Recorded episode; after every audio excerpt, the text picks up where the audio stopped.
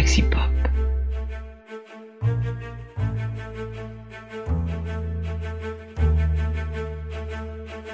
Bonsoir, c'est Chris. Ce soir, je suis aux commandes de Synth Esprit sur Galaxy Pop. Alors, Synth Esprit revient, mais il revient en mode review. Euh, il reviendra euh, éventuellement aussi en mode interview. Voilà, donc euh, autant les Synthspiration seront en fait des émissions, on va dire, de découverte de, de morceaux musicaux synthwave venant de sortir.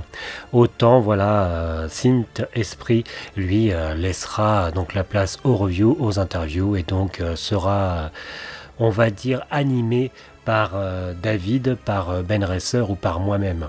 Alors ce soir, je vais te parler de l'album Résurrection, qui est donc le nouvel album de l'artiste français Dark Synth Seismic, un 11 titres qui est sorti le 13 avril dernier. L'album s'ouvre sur le titre Valpurgis Night, prologue. Le Walpurgis, si tu ne le sais pas, c'est une fête néo-païenne européenne. Walpurgisnacht ou Exenbrennen. Elle est célébrée dans la nuit du 30 avril au 1er mai. C'est en l'honneur de la Sainte Walpurge 710-779 pour te resituer, mais elle était interdite par l'Église car elle, même si elle symbolise surtout la fin de l'hiver, elle est identifiée comme le sabbat des sorcières. Et en fait, L'album s'ouvre sur ce Valpurgis Night prologue, mais il s'ouvre surtout sur des violons qui posent direct l'ambiance. C'est accompagné de cordes et de clavecins, on sent la montée de l'angoisse dans des rues sombres mal éclairées par des lampes à gaz. Puis vient le Térémine qui finit de poser l'ambiance horrifique car c'est cela résurrection, c'est du Londres après minuit, c'est de l'horreur victorienne, c'est du Dracula, du Penny Dreadful, du gothique, du Jack l'Éventreur. L'album continue sa lancée. Alors oui, je sais que normalement, euh, si tu m'écoutes sur d'autres podcasts, sur d'autres fréquences, sur d'autres flux, euh, tu sais que normalement, je ne fais pas de review sur un, album euh, dans l'ordre chronologique des titres. En général, je le fais plutôt par thématique et je le ponctue de souvenirs qui n'intéressent personne à part moi-même, puisque mon sujet préféré, c'est quand même moi. Donc non, là, je me suis tellement laissé porter l'album Résurrection de Seismic que eh bien effectivement, je l'ai revu dans l'ordre chronologique des, euh, des morceaux. Donc, je te le disais, on enchaîne sur le titre Anastasis. Anastasis, c'est un mot grec qui signifie la résurrection et accessoirement, c'est aussi un album de Dead Can Dance. Anastasie, c'est un titre sombre qui démarre de façon abrupte et monte en puissance. Il est ponctué de notes de synthé rétro, assez douces pour repartir sur la violence de la guitare. J'y trouve une sonorité un peu russe à certains moments, mais peut-être est-ce que j'ai fait l'erreur euh, de ne pas lire Anastasis la première fois, mais de lire Anastasia. Donc je te rappelle que Anastasia était euh, une fille euh, du tsar Nicolas II. Elle a été tuée en 1918 alors qu'elle n'avait que 17 ans et quelques années plus tard, une femme s'est fait passer pour, pour Anastasia et donc ce qui a un peu lancé cette légende sur cette princesse russe disparue. Donc pour revenir sur Anastasis, il y a un pont central qui donne la chair de poule, puis il y a un redémarrage énergique. Voilà, on y sent la lutte de la résurrection la sortie de la terre qui est assez pénible, puis l'avancée, la rage au ventre suite à sa renaissance. S'ensuit le titre Venice, et là je te dis attention chef-d'œuvre. Un soir, alors que je m'extasiais sur le titre La Serenissima de Rondo Veneziano, j'ai reçu un message justement de l'artiste Seismic lui-même qui m'a mis sous le nez son titre Venice. Et là, il y a du violon, il y a du baroque, une touche délicieusement rétro, un bonheur envoûtant, un voyage gothique et mystérieux dans la cité des Doges. Peut-être mon titre préféré de cet album. S'enchaîne ensuite le titre The Witch Breaker, le pic de la sorcière, c'est comme ça que je le traduis. Un titre violent et badass qui donne vite envie de secouer la tête tant il donne de l'énergie. Ensuite, il y a Gloom, cela veut dire obscurité, une collaboration avec Billy's May Band, un autre talentueux groupe synth français.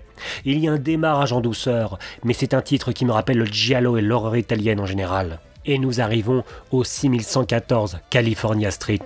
Alors si tu connais cette adresse, je te reconnais bien là. Sinon sache que c'est l'adresse de la Black House, l'église de Satan. Là encore, une sonorité de synthé rétro qui fleure bon la fin des années 70, le début des années 80. Une ambiance très film d'horreur. L'ambiance du titre me donne envie d'allumer les bougies noires et de dessiner un pentacle. Je me calme et, on écoute Lovers at the Killer Hotel. Les amants à l'hôtel du tueur. Là, je ne sais pas pourquoi, j'ai immédiatement pensé à l'affaire Elisa Lam et au Cecil Hotel. Ce titre, c'est une jolie montée en puissance. Une mélodie de giallo, mais interprétée par une guitare puissante. Un morceau juste beau, je l'adore. La montée en violence symbolisant tellement bien pour moi l'arrivée du tueur du titre. Il y a le titre Bloodlust, mais ça je t'en parlerai après. On passe tout de suite au titre The Cooking Stool. Alors, un cooking stool, c'est une chaise à bascule, un engin de torture qui, en fait, on s'en servait pour plonger en l'eau, euh, glacer les rivières des femmes accusées de sorcellerie afin de les faire avouer. Un titre on ne peut plus de giallo à son démarrage, suintant la tristesse par son synthé léger et cristallin, mais on y ressent l'envie de vengeance par un synthé aux sonorités plus lourdes derrière. Une histoire en deux plans, techniquement impressionnante. Il y a The Heart Cleaver, moi je t'ai traduit ça par le brisker. Une mélodie triste, rappelant les meilleures ballades des groupes métal des années 80, puis une montée en puissance, telle une tête qui se relève après une chute. L'album se conclut sur le titre Valpurgis Night, épilogue. Une douce conclusion démarrant au clavecin. Ce n'est pas sans me rappeler Entretien avec un vampire et ses intérieurs éclairés à la bougie. Puis il y a une pause. Et de nouveau la terreur. Une ombre musicale qui grandit et nous enveloppe, tel le brouillard londonien tombant sur les ruelles nocturnes de Whitechapel. En conclusion, dans l'album Résurrection de Seismic, il y a une prédominance de synthé, mais de synthé à la sonorité assez rétro. Moi, j'y ai reconnu des synthés qu'on entendait dans des productions musicales fin des années 70, début des années 80, en tout cas pas loin. Il y a de la grosse guitare et ça m'a vraiment plu. Et surtout, je trouve que cet album est impressionnant par son côté technique. Cet album réussit à raconter des histoires en passant uniquement par sa musique et avec justement différents niveaux de sonorité par titre. Cet album, j'y ai retrouvé les films gothiques de la Hammer, cette société anglaise qui faisait des films d'horreur dans les années 60-70. J'y ai retrouvé, on va dire, le côté grandiloquent de Rondo Veneziano. J'y ai retrouvé beaucoup d'horreur italienne. Dans cet album, il y a le sang, il y a le baroque, il y a les décolletés pigeonnants, il y a les masques du carnaval de Venise, il y a les armes blanches, il y a le rococo. Et il y a aussi cette couverture d'album qui me rappelle Inferno par Dario Argento. Il y a une scène dans Inferno où une femme en fait plonge dans un appartement qui est submergé par l'eau. Et donc elle est sous le sol, elle est submergée par l'eau. Et il y a, on va dire, les meubles, entre autres, de cet ancien appartement qui flottent, qui sont en suspension.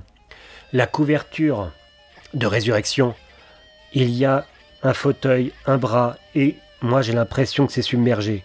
Et je ne sais pas pourquoi, cela m'a fait terriblement penser à cette scène du film Inferno de Dario Argento. Réellement, Résurrection c'est un must pour les amateurs de Dark Synth, c'est un must pour les amateurs de Giallo, c'est un must tout simplement pour les amateurs d'horreur et de bonne musique.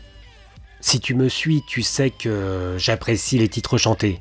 Et donc, pour nous quitter, je te propose d'écouter euh, l'unique titre chanté de cet album. C'est un titre qui s'appelle Bloodlust. Ça veut dire la soif de sang. Dans ce titre, il y a la belle voix grave de Ryan Luca. C'est un véritable chant de vampire. Donc on s'écoute Bloodlust de Seismic, tiré de son nouvel album Résurrection, et je te dis à bientôt pour une nouvelle émission. Bye.